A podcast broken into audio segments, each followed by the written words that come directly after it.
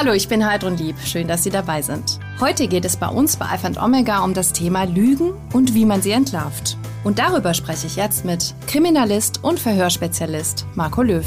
Herr Löw, wann wurden Sie denn das letzte Mal angelogen? Ja, das kommt natürlich immer wieder vor im ganz normalen Alltag. Und man muss eben unterscheiden, ob das jetzt Lügen sind, die irgendwelche Konsequenzen haben oder ob das, sage ich mal so, eher ein Flunkern ist. Ne? Das muss man natürlich differenzieren. Können Sie das konkret unterscheiden an Beispielen? Ja, also zum Beispiel, wenn man zum Beispiel sagt, wie geht's, ne, dann äh, stellen Sie sich mal vor, jeder, äh, den Sie fragen, wie es ihm geht, würde Ihnen seine Lebensgeschichte erzählen und sagen, ja, ich habe gerade mega Stress mit meiner Frau als Beispiel. Ne, ähm, oder äh, in der Arbeit äh, haben die gesagt, ich bin ein Idiot äh, und deswegen bin ich heute schlecht drauf oder irgend sowas. Also sagen die meisten einfach, ja, es geht gut oder, oder es ist in Ordnung. Oder bei uns in Bayern wird passt schon gesagt. Ne? Ähm, das sind also dann so, sage ich mal, so harmlose Flunkereien, ne? weil nicht jeder Ihnen den wahren Zustand von sich selbst beschreiben möchte auf die Frage, wie es geht. Aber korrekt wäre es natürlich, auf eine konkrete Frage eine konkrete Antwort zu geben. Und mhm. Lügen, die zum Beispiel dann dazu führen, dass Sie falsche äh, Dinge machen, dass Sie falsch handeln, dass Sie vielleicht äh, anderen Menschen wehtun, sie verletzen und so weiter oder ungerecht behandeln, die natürlich muss man dann entsprechend anders bewerten. Wann haben Sie das letzte Mal gelogen? Ich lüge nie. Natürlich. Ich weiß gar nicht, wie das geht. Ich kann es bloß analysieren. Ja, das war jetzt nicht schwer, das als Lüge zu entlarven. So ist es, genau. Sie waren 15 Jahre im Polizeidienst in München, größtenteils bei der Kriminalpolizei. Sie haben mehr als 5000 Vernehmungen ausgewertet in dieser Zeit. Warum? Ja, also es ist so gewesen, äh, ich bin bei der äh, Kriminalpolizei als Sachbearbeiter sehr, sehr viel mit Vernehmungen konfrontiert gewesen. Und ich habe natürlich zunächst einmal mir alles Wissen angeeignet, was die Polizeiliteratur äh, und äh, natürlich auch äh, alles, was geschult wird, so hergibt. Habe dann aber festgestellt, dass im Grunde genommen die Vorgehensweisen mehr einer Methodik als einem System gleichen. Also ich unterscheide Methode und System. Eine Methode ist eine Art und Weise der Vorgehensweise, die in der Vergangenheit öfters erfolgreich als nicht erfolgreich war. Und ein System hingegen führt immer sozusagen automatisch zielgerichtet äh, zu einem bestimmten Punkt. Und da wollte ich hinkommen. Ich wollte sozusagen meine Ermittlungs- und Vernehmungsergebnisse nicht dem Zufall überlassen und habe deswegen angefangen, Vernehmungen entsprechend auszuwerten in Fällen, wo ich mich geirrt hatte und mir die Frage gestellt hatte, warum und in Fällen, wo ich genau richtig gelegen bin und mir ebenfalls die Frage gestellt hat, warum. Ne? Und so bin ich der Sache immer sozusagen nach dem Zwiebelprinzip ein bisschen näher gekommen. Auf was für Muster sind Sie da gestoßen? Ja, ich bin auf insgesamt 102 Muster gestoßen. Äh, deswegen gibt es auch in meinem System 102 Indikatoren, äh, mit denen man die Lüge von der Wahrheit differenzieren kann. 102 hört sich jetzt viel an, aber wenn Sie das mit dem Vokabellernen vergleichen, dann ist es vielleicht doch nicht ganz so schlimm. Ich habe festgestellt, dass das menschliche Gehirn sehr schnell an kognitive Grenzen stößt. Und diese kognitiven Grenzen, die nenne ich Lex. Und äh, ich gebe Ihnen mal ein einfaches Beispiel. Sie können auf zwei verschiedene Arten und Weisen lügen. Entweder Sie haben die Lüge vorbereitet oder Sie lügen spontan. In beiden Fällen kommen andere Lecks zutage, andere kognitive Überforderungen sozusagen. Ne? Wenn ich die Lüge spontan mache, dann habe ich das Problem, der Denkzeit. Ne? Das heißt, ich muss die Lüge durchdenken und ich muss mir überlegen, was habe ich bisher gesagt. Das, was ich jetzt sage, muss zu dem bisher Gesagten dazu passen. Ich muss überlegen, was könnten Sie im Anschluss fragen und muss das schon ein bisschen vorausdenken. Da brauche ich also wahnsinnig viel Denkzeit und weiche von meiner normalen Antwortzeit ab. Und das kann ich auch gleich mal demonstrieren, wenn Sie mögen. Und die andere Variante ist, wenn ich sie vorbereitet habe, dann muss ich mich an ein gewisses Konstrukt halten. Ne? Und in dem Moment, wo der Befrager mich von diesem Konstrukt abbringt, komme ich sofort wieder in das Problem, dass ich konstruieren muss. Und das Konstruieren dauert länger als das Abrufen der Wahrheit. Vielleicht noch ganz kurz an die Stelle. Ähm, das menschliche Gehirn funktioniert im Grunde genommen wie ein Computer. Wenn Sie also am Bildschirm vor Ihrem PC sitzen und äh, zum Beispiel ein Fenster auf und zu machen, geht es in Sekundentakt. Und wenn ich Ihnen bestimmte Fragen stelle, die Ihre echte Erinnerung betreffen, dann haben Sie Bilder im Kopf. Und diese, deswegen können Sie ein komplexes Bild auf die Stelle abrufen, innerhalb von einer Sekunde oder noch kürzer. Aber derjenige, der lügt, der das konstruieren muss, der braucht wesentlich mehr Denkzeit. Wenn Sie mögen, können wir das auch gerne mal kurz demonstrieren. Äh, wir machen mal ein ganz einfaches Beispiel. Ich stelle Ihnen mal ein paar harmlose Fragen. Haben Sie ein Auto? Ja. Welche Farbe hat das Auto? Schwarz. Haben Sie ein Fahrrad? Ja. Welche Farbe hat Ihr Fahrrad? Grün-Weiß. Grün-Weiß. Ähm, was ist Ihre Lieblingsfarbe? Blau. Gut. Das waren jetzt ein paar äh, kleine Fragen, ganz harmloser Art. Und Sie haben jetzt wie lange gebraucht, sie zu beantworten? Eine Sekunde bis maximal zwei Sekunden. Warum? Wenn ich Sie zu Ihrem Auto befrage, dann haben Sie in dem Moment Ihr Auto im Kopf. Ich könnte auch ganz andere Sachen fragen. Ich könnte fragen, was für ein Auto ist es? Zum Beispiel ist es ein VW oder eine andere Marke, welches Modell? Äh, was ich, haben Sie Lederausstattung oder Stoffsitze? Also egal, was ich Sie fragen würde, selbst wenn ich Sie kreuz und quer herumfragen würde, hätten Sie kein Problem, mir x Fragen zu Ihrem Auto zu beantworten, weil Sie Ihr Auto als Bild im Kopf haben. Ne? Das gleiche gilt auch zum Beispiel, wenn man Leute nach der Partnerschaft fragt, nach Kindern fragt und so weiter, nach Familie fragt, dann hat jeder sofort die betreffenden Menschen als Bild im Kopf und kann zahlreiche Details dazu auf die Schnelle, ohne zu überlegen, beantworten. Wenn Sie jetzt dagegen aber lügen möchten, und wir gehen jetzt mal davon aus, unserem ersten Fall, die erste Variante der Lüge, äh, dass Sie spontan lügen, dann müssen Sie das erste Mal doch denken. Also zum Beispiel sagen wir mal, Sie hätten kein Auto und behaupten, Sie haben eins und ich frage Sie nach dem Auto, dann müssen Sie erstmal überlegen, wenn ich ein Auto hätte, was hätte ich denn da für eins? Und allein diese Denk, dieser Denkschritt sozusagen ne, verzögert die Antwort schon um zwei Sekunden und Sie brauchen schon mindestens drei Sekunden. Ne? Und dann, wenn ich anfange, Details zu dem Auto zu fragen, ne, äh, sagen wir mal als Beispiel, Sie würden sagen, äh, Sie hätten von einer bestimmten Automarke äh, das Fahrzeug. Ne? Dann ist ja noch die Frage, welches Baujahr. Da gibt es verschiedene Modellreihen. Wie schauen die aus? Der eine, bei einem sind die Lichter ein bisschen anders als beim anderen und so weiter. Ne?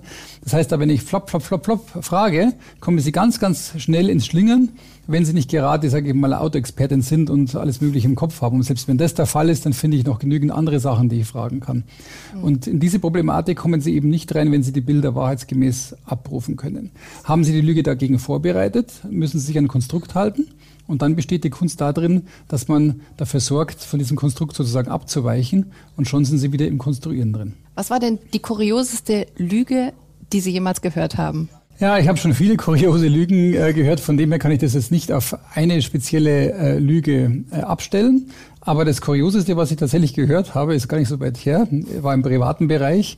Da hat jemand innerhalb von, sage ich mal, zwei, drei Minuten sich selbst dreimal widersprochen. Und das muss ich sagen, ist ja auch eine Kunst für sich. Ne? Ja. Also da zum Beispiel war das so offensichtlich, dass man meine Techniken gar nicht gebraucht hätte. Jetzt sagen Sie auch, Lügen ist auch eine Kunst, wie die Wahrheit zu sagen. Warum ist es eine Kunst? Ja, weil es eben so ist, wenn wir jetzt, sagen wir mal, von ein bisschen anspruchsvolleren äh, Sachverhalten ausgehen, dann muss eben eine Lüge extrem stimmig sein. Und der Lügner zum Beispiel, das ist ja auch das nächste kognitive Problem, der braucht eine sehr gute Merkfähigkeit. Ja, das ist ja genau das Problem bei der ganzen Geschichte. Wenn ich Ihnen jetzt irgendeine Schote erzähle, ne, um zum Beispiel anzugeben, die aber nie passiert ist, und äh, ich treffe Sie in einem halben Jahr wieder, und äh, da sind noch andere Leute dabei, und Sie sagen, ach du, du hast mir doch das und das erzählt, erzähl doch nochmal, wie das war, äh, weil meine Freunde finden das auch cool, was du da erlebt hast dann habe ich das Problem, dass ich nach einem halben Jahr gar nicht mehr genau weiß, was ich Ihnen erzählt habe. Und dann fange ich an, das nochmal zu erzählen. Ich kann mich aber selber an meine Lüge gar nicht mehr so richtig erinnern. Und dann auf einmal stellen Sie fest, Moment mal, da ist aber vieles anders, als ich mir das das letzte Mal erzählt hat. Und dann habe ich schon ein Problem. Also das heißt zum Beispiel, die Merkfähigkeit ist ein ganz großes äh, Thema. Also äh, ich brauche eine sehr, sehr gute Merkfähigkeit als guter Lügner. Problem ist allerdings, es gab mal einen Gedächtnisforscher, der heißt Hermann Ebbinghaus. Und er hat festgestellt, dass man zum Beispiel nach einer halben Stunde 50 Prozent des neuen Wissens schon wieder vergessen hat. Das ist zum Beispiel auch der Grund, warum Sie sich, wenn Sie was Neues sich aneignen, zum Beispiel Vokabeln lernen mhm. oder irgend sowas, warum Sie nicht drei Tage später noch alle Vokabeln wissen, sondern schon wieder viele vergessen haben und es immer wieder wiederholen müssen. Und so ist es eben auch beim Lügner. Das heißt, der muss sich dann anfangen, Details zu merken. Und weil es gar nicht möglich ist, sich x Details zu merken, versuchen Lügner, wenn sie gut sind, möglichst detailarm eine Lüge zu konstruieren. Ne? Also idealerweise, sage ich mal, ganz lange bei der Wahrheit zu bleiben und erst an ganz bestimmten Randpunkten, wo es darauf ankommt, zu lügen, weil sie versuchen müssen, die Details, äh, die sie sich merken müssen, zu begrenzen. Und selbst 20 Details sind schon schwer zu merken mhm. über einen längeren Zeitraum. Und deswegen ist aber auch einer meiner Indikatoren zur Wahrheitsfindung von diesen 102 Stück, zum Beispiel die Detailvielfalt versus die Detailarmut. Weil wenn Sie etwas wirklich erlebt haben und Bilder im Kopf haben, zum Beispiel zurückzukommen auf Ihr Auto, dann können Sie in der letzten Detail alles erzählen. Vielleicht haben Sie irgendwo einen Kratzer drin, vielleicht einen Lackschaden, äh, vielleicht ist irgendwo eine kleine Beschädigung, äh, vielleicht haben Sie irgendwelche Besonderheiten an Ihrem Auto verändert oder irgendwas anderes. Dann können Sie mir tausend Details erzählen und Sie können diese tausend Details mir in zwei Wochen noch erzählen und in drei Monaten immer noch. Mhm. Aber wenn Sie sich das alles ausdenken wollen, ne, dann können Sie sich nicht hunderte von Sachen merken. Also der Detailarme ist dann sozusagen, oder anders gesagt, der Lügner ist jemand, der eher versucht, detailarm zu bleiben Und der, der die Wahrheit sagt, kann sich leisten, auch viele Details preiszugeben. Das ist natürlich jetzt nicht so, dass das allein jetzt äh, die Unterscheidung zwischen Lüge und Wahrheit ist. Es ist nur ein Hinweis. Und mein System funktioniert so, dass man Hinweise sozusagen äh, äh sozusagen quasi aneinander rein sammelt, ne? also mit Redundanz arbeitet. Das heißt also, wenn ich zum Beispiel sage, ich habe jetzt zehn Einzelmerkmale, die alle auf die Lüge hindeuten, oder ich habe zehn Einzelmerkmale, die, auf die alle auf die Wahrheit hindeuten, dann ist die jeweilige Wahrscheinlichkeit entsprechend sehr hoch. Jeder, jeder, der sich ein bisschen mit Mathematik auskennt, kann sich das leicht vorstellen. Mhm. Wir sind sehr auf der Inhaltsebene im Moment. Ähm, auf welche Dinge haben Sie noch geachtet bei den Vernehmungen? Was ist noch wichtig, um Lügner zu entlarven? Also es ist äh, grundsätzlich so, dass ja der Lügner, wenn er lügt, äh, seine Lügen in erster Linie aus der Allgemeinbildung zieht. Ne? Und äh, jeder hat ja Lücken in der Allgemeinbildung, insofern Schwächen. Und dann natürlich äh, ist auch jeder nicht ganz äh, gefeit davon, äh, bestimmte Vorurteile zu haben, sozusagen. Ne? Und diese Sachen passen aber nicht unbedingt immer zum wahren Sachverhalt dazu. Also man hat zum Beispiel eine bestimmte Meinung über Ausländer, ne? aber äh, Ausländer ist nicht gleich Ausländer beispielsweise. Ne? Und äh, da gibt es viele solche Sachen. Und zunächst einmal ist die Frage, wie stringent passt denn alles, was er sagt, zum Gesamtsachverhalt? Ne? Also es geht nicht nur um die einzelne Aussage an sich, die kann sogar eventuell sogar sich glaubwürdig anhören, sondern die Frage ist, im Gesamtkonstrukt ne, von einer längeren äh, Erzählung zu einem Sachverhalt, wie gut passen alle Details ineinander sozusagen? Und das zu konstruieren ist ebenfalls sehr schwer für einen Lügner. Die Körpersprache, inwiefern spielt die eine Rolle? Ja, die Körpersprache spielt eine große Rolle, wobei man muss hier zwei Sachen unterscheiden, nämlich die Mikromimik und die allgemeine Körpersprache. Also allgemeine Körpersprache sind solche so Sachen wie, dass ich mich zum Beispiel hier die Arme verschränke. Das Problem ist bei solchen Sachen, man kann solche Sachen natürlich auch fehlinterpretieren und man kann es auch manipulativ einsetzen. Also ich kann zum Beispiel, obwohl ich selbstbewusst bin, so tun, als wäre ich es nicht und zum Beispiel hier so machen, mich wegdrehen und die Schultern einziehen sozusagen und kann vortäuschen, dass ich eigentlich ein bisschen ängstlich bin. Ne? Oder ich kann innerlich total aufgeregt sein, aber mich extra breit hinsetzen, die Arme ausbreiten sozusagen und so tun, als wäre ich wahnsinnig selbstbewusst. Mit der Mikromimik funktioniert das nicht. Die Mikromimik, das sind Gesichtsmuskelbewegungen, äh, die nur für einen ganz kurzen Bruchteil äh, im Gesicht auftauchen und die sozusagen automatisch äh, im Gehirn sozusagen ablaufen und nicht bewusst beeinflusst werden können. Ne? Zum Beispiel jemand ist überrascht, Sie erzählen was, du weißt doch sicherlich, dass das und das passiert ist. Wenn ich überrascht bin, dann gehen zum Beispiel die Augenbrauen nach oben und wenn ich stark überrascht bin, geht sogar der Mund auf und beispielsweise kann man auch das Weiße über den Pupillen sehen. Also so, oh, Ne? Und es ist natürlich in Wirklichkeit dann so, dass es nur kurz kommt, so, ne? nur so ein kurzer, kurzer Moment. Oder wenn ich ärgerlich bin und das möchte ich verbergen, ne? Mhm. dann kann man für einen ganz kurzen, für, für ganz kurzen Dings zum Beispiel sehen, dass ich so mache. Ne? Mhm. Und wenn ich zum Beispiel die Augenbrauen nach unten ziehe, dann habe ich hier zwischen den Augenbrauen mhm. entweder eine vertikale oder eine äh, gerade Falte und äh, eine, eine diagonale Falte, wollte ich, wollte ich sagen. Ähm, und wenn ich zum Beispiel überrascht bin dagegen, dann sind die Falten hier sozusagen alle horizontal. Ne? Also bei der Überraschung mache ich so und selbst danach kann man noch kurz sehen, was da für Falten gewesen sind. Und wenn ich so mache, kann man auch kurz danach sehen, was da für Falten gewesen sind. Und ja. diese Mikromimik-Impulse, die kann man eigentlich so gut wie nicht manipulieren. Und Sie beobachten sehr, sehr genau. Das stimmt. Wir haben tatsächlich auch uns in Stuttgart umgehört und wir wollten wissen, wie es dann die Menschen dort mit der Wahrheit halten, ob Lügen für sie okay sind und in welchem Fall. Richtig gelogen habe ich bestimmt im Teenageralter. Mit Sicherheit. Die Mama bestimmt angelogen. ähm, und bestimmt werde ich auch irgendwann mal hier meinen kleinen, äh, eine kleine Notlüge muss ich mir bestimmt ausdenken. Also ich muss sagen, so eine kleine Notlüge, die kommt schon mal. Aber erlaubt ist sie nicht, aber es ist hilfreich. Das letzte Mal gelogen habe ich. Ähm letztens, als ich gesagt habe, dass ich zu spät gekommen bin, weil ich die Bahn verpasst habe. Ich habe aber verschlafen. Da habe ich so getan, als ähm, fände ich das sehr interessant, was du mir über Fußball zu erzählen hast. Also ich denke, so Notliege sind eigentlich schon manchmal erlaubt, wenn man irgendjemand nichts Böses will. Bei den Kindern, wenn die mal flunkern, um mal abends wegzukommen oder wie auch immer, das passiert. Da muss man auch nicht böse sein. Das ist doch okay früher, ne, da, wenn man mal auf einer Party war, hat man ja auch nicht immer das gesagt, dass man vielleicht gerade noch zur Schule geht und 18 ist, ähm, sondern dass man vielleicht schon studiert und hier an der Uni auch ist, so wie der Gegenüber vielleicht, genau solche Lügen dann halt, ja.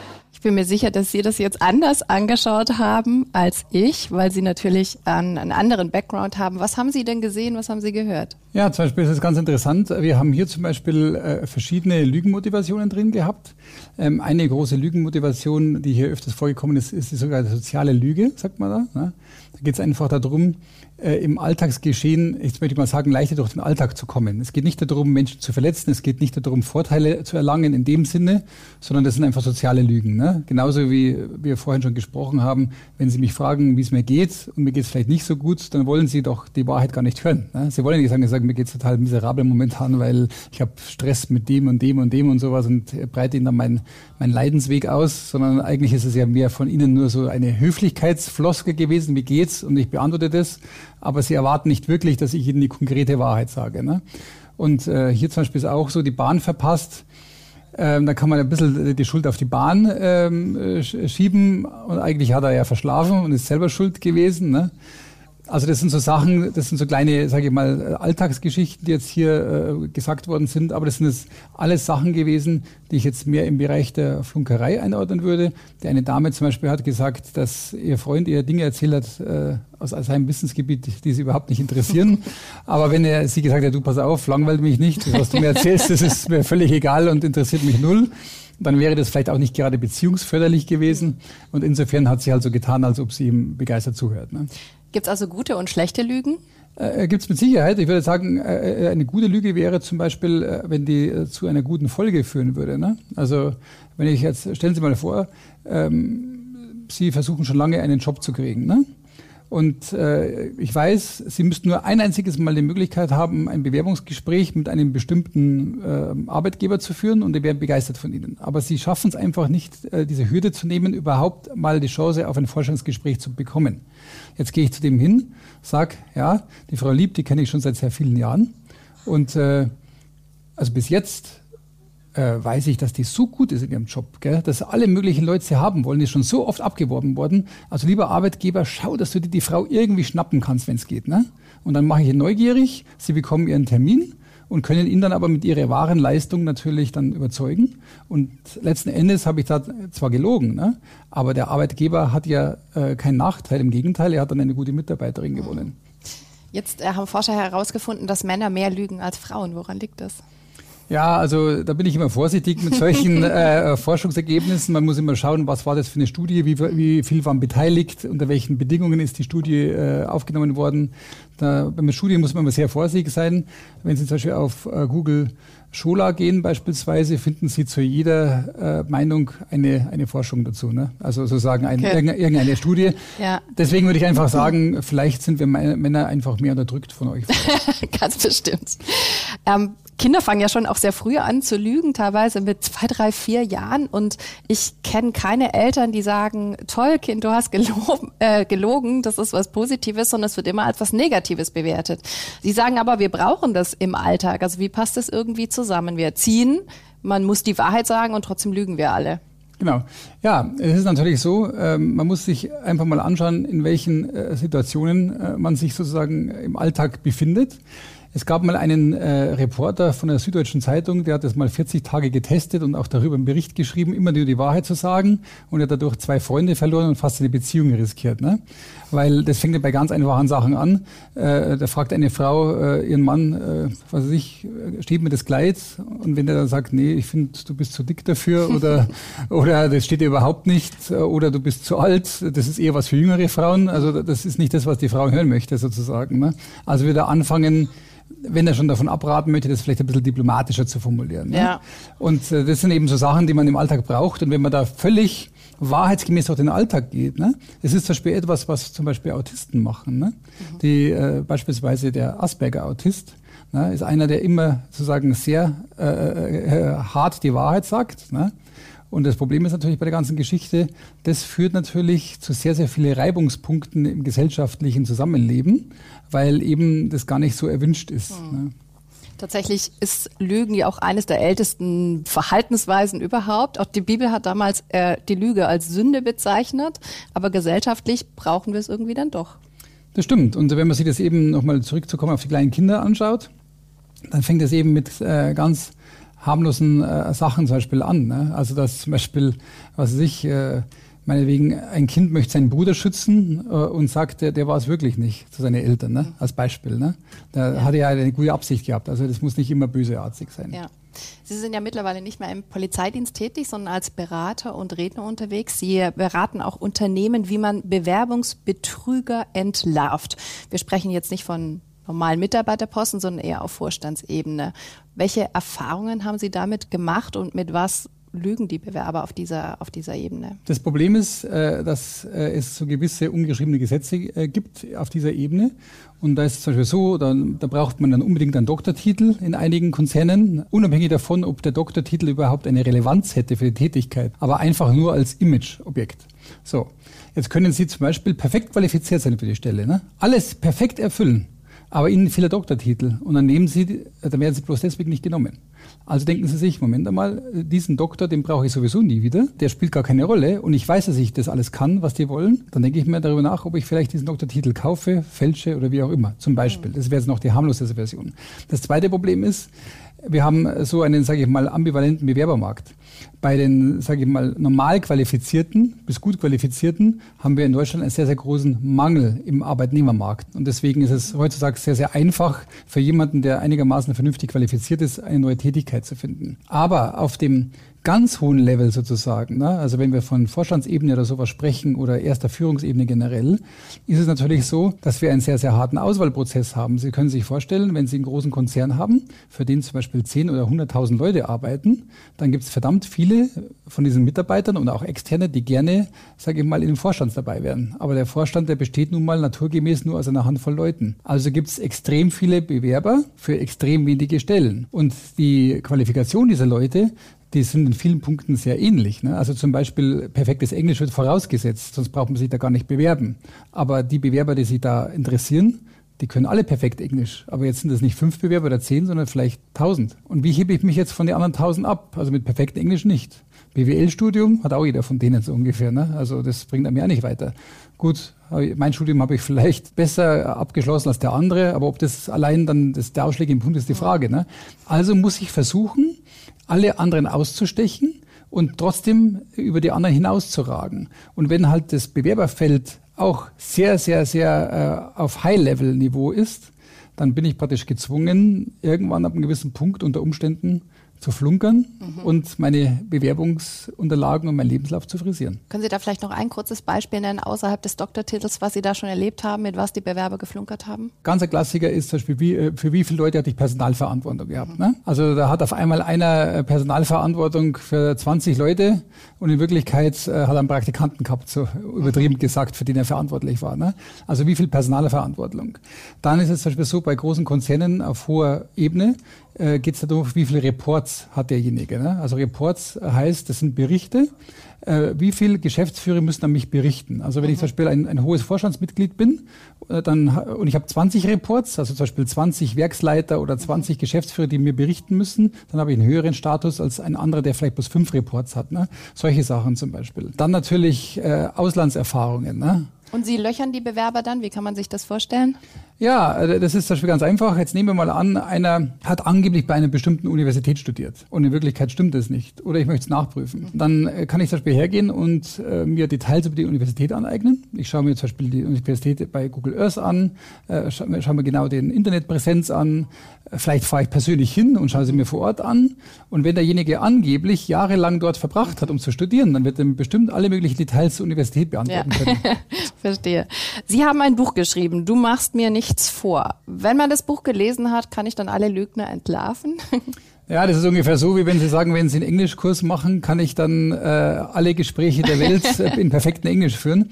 Also ist es so, ähm, Sie können auf jeden Fall mit dem Buch äh, Ihre äh, Wahrnehmung und Ihre Fähigkeit der Lügenentlarvung um ein Vielfaches steigern mhm. ne, im Vergleich zu vorher. Mhm. Das ist sicherlich realistisch.